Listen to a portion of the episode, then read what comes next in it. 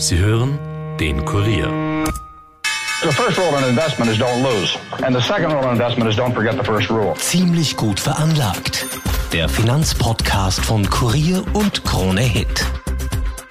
Liebe Podcasthörerinnen, lieber Podcasthörer, willkommen zum Podcast von Kurier und Krone Hit mit dem stellvertretenden Leiter der Kurier Wirtschaftsredaktion Robert Kledorfer. Hallo Robert. Hallo, Servus. Und mit mir, mit der Rüdiger Landgraf.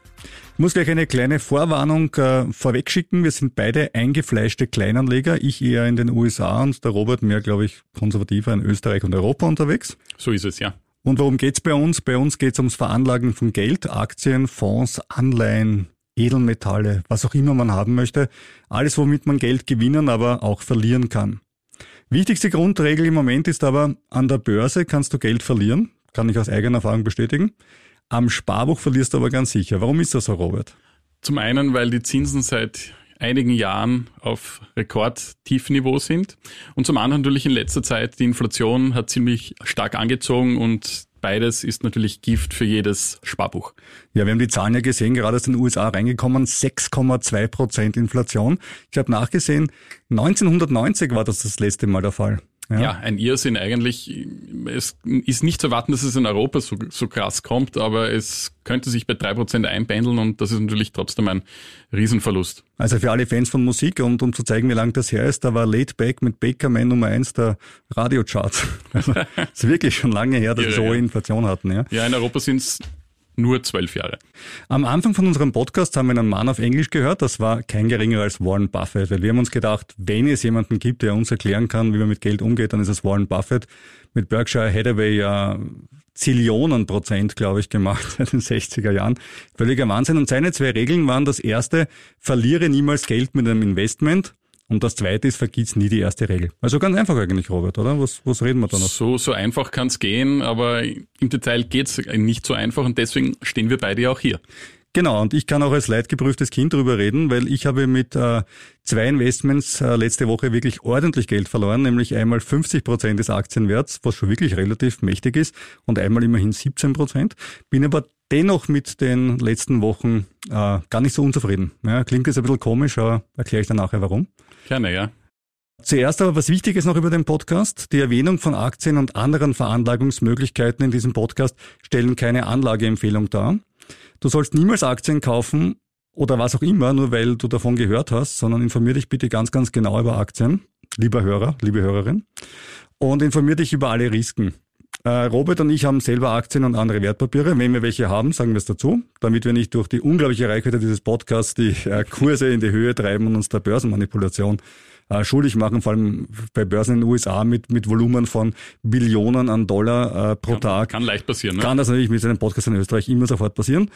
Aber ein Satz ist mir wirklich sehr, sehr ernst und sehr wichtig. Wenn du selber Geld veranlagst, trägst du die Verantwortung für dein Geld. Ja?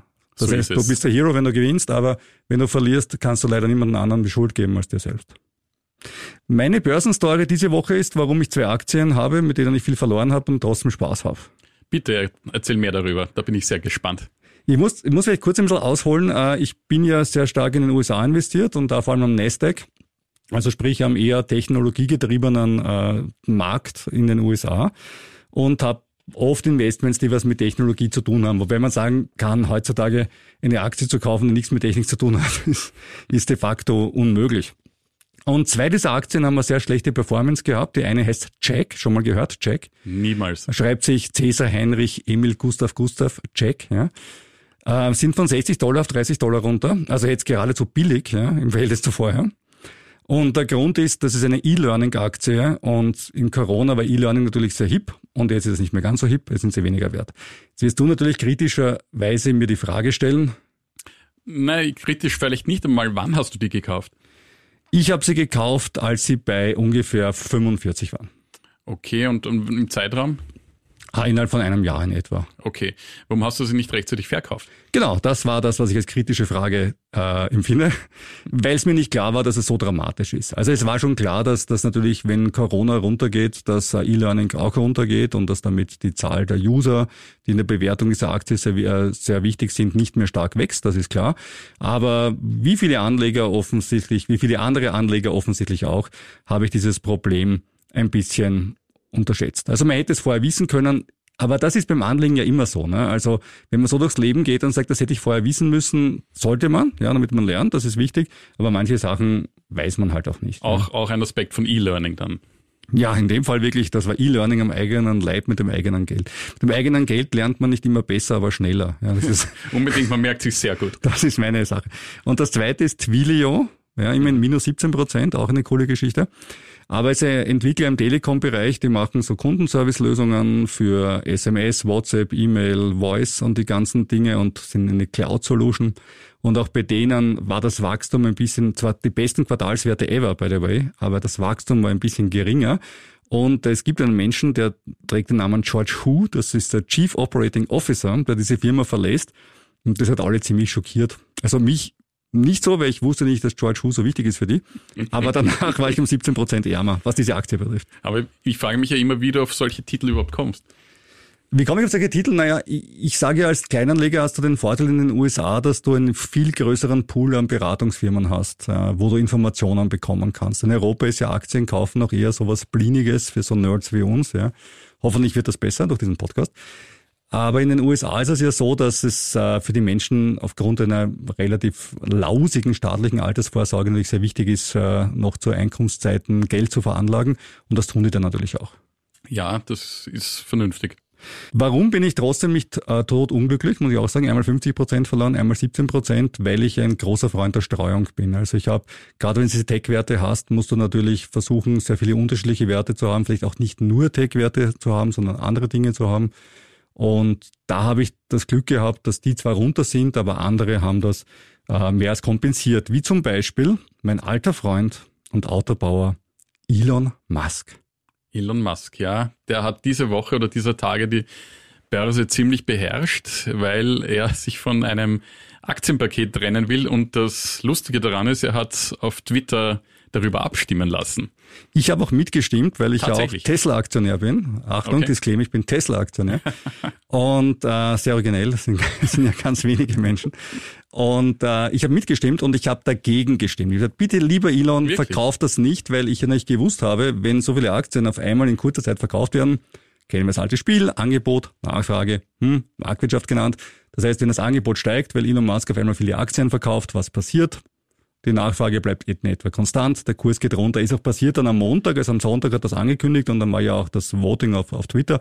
Am Montag ist dann gleich mal runtergesaust um, um zwei, drei Prozent. Allerdings gestern schon wieder eine nette Gegenbewegung. Ja, mittlerweile am Donnerstag ist es alles wieder eigentlich fast im Lot und, und das Lustige ist, er, der Plan ist ja nicht wirklich über Twitter abgestimmt worden, denn er hat das Ganze ja schon im September bei der Börseaufsicht angemeldet. Man könnte meinen, er hat gewusst, wie es ausgeht. Richtig, so wie sein Bruder übrigens, der einen Tag vor diesem Deal oder vor dieser Abstimmung sein Aktien oder einen Teil seines Aktienpakets verkauft hat. Tja, da muss die richtigen Brüder haben im Leben. Ja, offensichtlich habe ich die falschen, beziehungsweise gar keinen. Ähm, ja, anyway, also Tesla war der große Hype an der Börse in New York und äh, ja, in diesem Sinne ging es dann auch gleich weiter, gestern nämlich. Nämlich mit einer brandneuen Elektromarke und einem, wie soll ich sagen, ökonomischen Phänomen nenne ich es jetzt mal. Bin gespannt, ob wir das im, im Detail analysieren können heute. Es geht um Rivian. Rivian, richtig. Wer ist das? Was machen die? Was tun die so den ganzen Tag? Rivian wurde vor zwölf Jahren gegründet in den USA, ist ein reines Elektrobau, Autobauerunternehmen und hat zwei Modelle. Jetzt wird sich jeder fragen, Rivian, never heard of. Ja, dann sind sie richtig mit im Boot, denn die meisten kennen das gar nicht, denn sie haben überhaupt erst im September damit begonnen, diese Dinge herzustellen. Das ist ein ganz kleiner Autobauer, der in seiner Garage Autos zusammenschraubt. Was kann denn sein Unternehmen wert sein? Dieses Unternehmen, ja, du lachst, ja, das Unternehmen ist mittlerweile schon 100 Milliarden Dollar wert.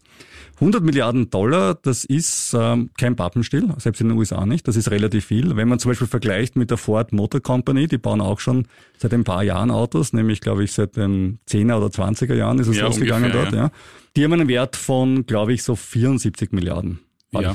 Es ist, es ist, Riven ist gleich mal auf Platz 6 eingestiegen im Ranking. Tesla führt das Ranking überhaupt an mit einer Summe von einer Billion Dollar, was überhaupt nicht wirklich mehr nachvollziehbar ist. Die Aktie wird auch von vielen Analysten als überteuert und eigentlich zum Verkauf eingestuft. Aber Rivian ist da mitten auf der Spur und die Aktie ist gestern mal gleich super losgelegt. Äh, in dem Höhepunkt des, der Kursentwicklung waren es plus 50 Prozent. Geschlossen hat es dann bei plus 30 Prozent. Also da haben einige schon mal jetzt einen guten Anfangsstart gemacht. Ich habe eine lustige Division gemacht. Ich bin ja so ein Freund des billigen Kopfrechnens. Rivian plant dieses Jahr ungefähr 1000 Autos zu bauen, glaube ich 1000 oder 1200 Autos. Ja, Bestellungen gibt es schon für 50.000 sogar. Das ist auch super. Und eine Bewertung von 100 Milliarden. So, jetzt lege ich mal bei den 100 Milliarden, sage ich, also 100 Milliarden Bewertung und 1000 Euro verkaufen Sie, das schaffen wir im Kopf. Das sind 100 Millionen pro Auto. Ist das nicht ein bisschen viel? Natürlich ist das absolut überbewertet im Vergleich jetzt, wie wir schon genannt haben, die, die klassischen Automobilhersteller. Nur bei Rivian kommt etwas hinzu. Rivian hat wirklich potente Anteilseigner. Vor allem Amazon gehören 20 Prozent oder sogar ein bisschen mehr. Und auch Ford hält 12 Prozent. Und dann sind ein paar Finanzinvestoren an Bord, die auch nicht ganz unbekannt sind. Und ja, das sind halt wichtige Argumente dafür, dass da wirklich was dahinter steckt. Und da sind die Investoren halt dran. Und man kann auch noch sagen, Rivian baut Autos in dem Segment, das in den USA sich am besten verkauft, nämlich Pickups. Pickups und, und Trucks, ja, also diese kleinen Trucks, ja. ähm, SUVs und hat jetzt mal zwei Modelle und will ein paar Modelle mehr haben und will auch äh, auf der ganzen Welt seine Modelle in ein paar Jahren anbieten. Eine Fabrik in Europa ist geplant und ja, das überzeugt letztlich auch mich. Ich habe jetzt auch mal ein paar Aktien geordert. Ich weiß auch noch nicht, ob ich schon zum Zug gekommen bin, weil ich habe ein, ich habe ein bisschen vielleicht nicht so ganz viel riskiert bei meinem sozusagen Angebot. Du hast die pre-geordert quasi, also du warst beim IPO mit dabei? Nein, da war ich leider nicht mit dabei. Das ist von Österreich gar nicht so einfach, aber das erklären wir vielleicht mal in einer Folge, in einer weiteren Folge. Es musste jetzt mal den Handelsstart abwarten und muss jetzt bei 100 Dollar einsteigen. Den Mutigen gehört die Welt. Aber Ach, ich, aber ich finde das witzig, weil eigentlich bin ich immer derjenige, der die verrückten Tech-Buden kauft, die äh, Verluste schreiben und aber eine ganz tolle Zukunft vor sich haben. aber schön, dass du auch mal. Ja, ich habe mir gedacht, jetzt zum Start unseres Podcasts wäre ich auch mal mutig. Das ist ein guter Anlass, ja. Podcast für Mutige. Was ich aber noch sagen möchte, Tesla ist ja ein gutes Beispiel für Rivian. Wenn wir die Uhr ein bisschen zurückdrehen und sagen, wo stand Tesla im Jahr 2019, dann stand es bei 75 Milliarden Dollar, jetzt bei ein bisschen über einer Billion oder rund um eine Billion. Also insoweit gibt es schon Hoffnung. Also um, fünf, um den Faktor 15 gestiegen innerhalb von 24 Monaten, da hat Rivian ja einiges. Ja, und ich, ich denke, das Elektroauto-Angebot wird wachsen, der Bedarf wird zunehmen, auch wenn ich persönlich jetzt kein großer Fan davon bin, aber der Bedarf wird einfach zunehmen. Und äh, vielleicht ist ja auch einmal ein Übernahmekandidat und das treibt dann auch den Kurs. Schauen wir mal, vielleicht kauft Tesla Rivian, Rivian Tesla, Beispiel, ja. VW kauft beide. Wer weiß ja. es, wer weiß es.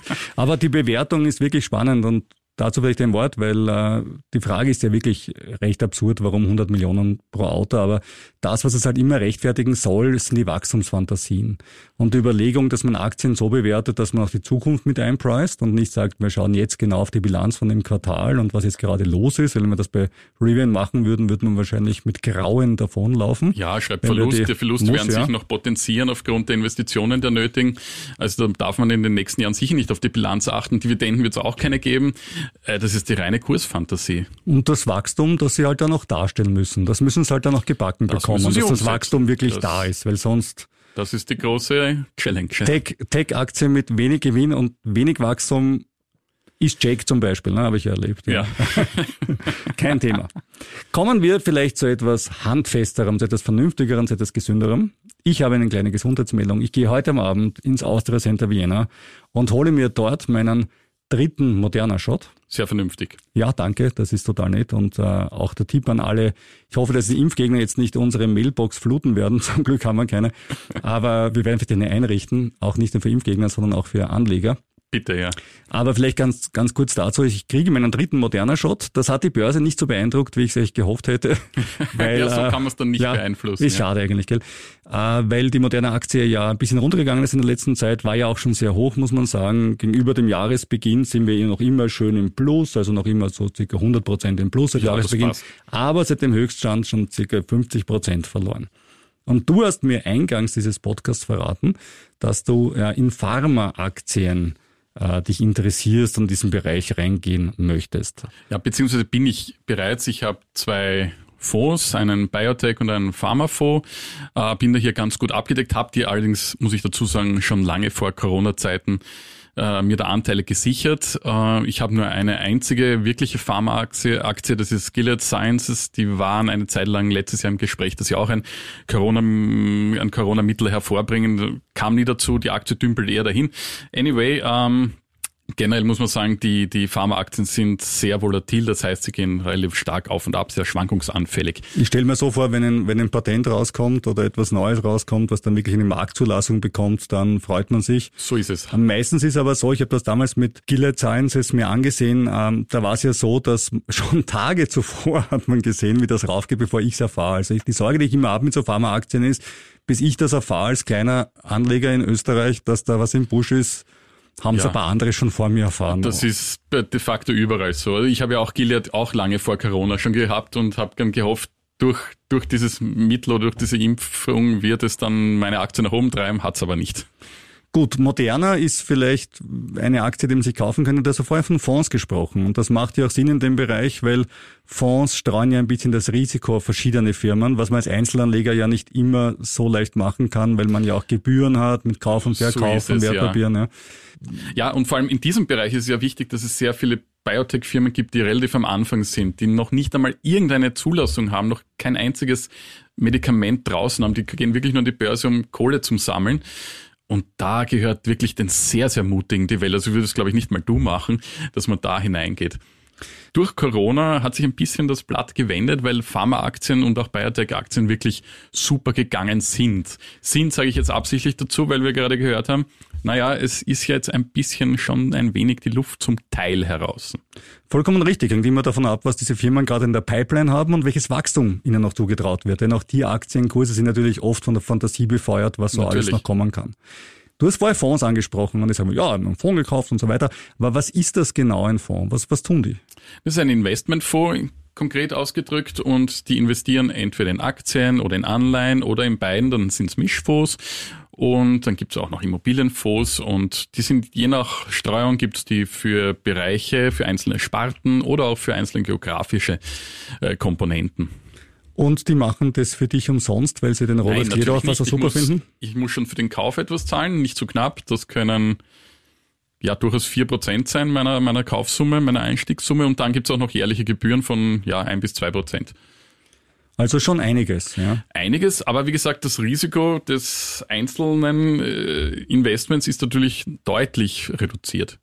Das sollte so sein, wenn der Fondsmanager seinen Job gut macht. Ja, das ist halt die wichtige Sache. Richtig. Es gibt die meisten Fondsmanager sind eigentlich, muss man sagen, nicht in der Lage, den Durchschnittswert zu übertreffen. Die meisten bleiben darunter. Wenn man davon ausgeht, wäre es dann nicht vernünftiger, was Billigeres zu kaufen, wie einen ETF? Die sind natürlich günstiger, keine Frage deutlich günstiger. Ich weiß, du strahlst, du bist ein Anhänger von ETFs? Nein, ich bin Anhänger von Einzelaktien. Okay. Ja, ich bin ganz, ganz die wilde Sau, ja. Die ganz wilde Sau. Nein, äh, ETFs sind natürlich ein, ein, gewisser Vorteil, weil hier das Risiko reduziert wird. Man muss allerdings sagen, sie sind äh, passiv gemanagt. Das heißt, es gibt hier keinen aktiven Fondsmanager, der ein bisschen zusätzlich streut, ein bisschen die Werte anpasst an das aktuelle Geschehen, der macht da wirklich, äh, der bildet den Index, äh, den da dazu passenden eins zu eins ab. Das heißt, wenn ich jetzt ein ETF, ETF heißt übrigens Exchange Trading Fund, wenn ich so einen ETF mir zulege, dann und zum Beispiel auf den ATX, auf den Wiener Leitindex, dann wäre dieser eins zu eins abgebildet.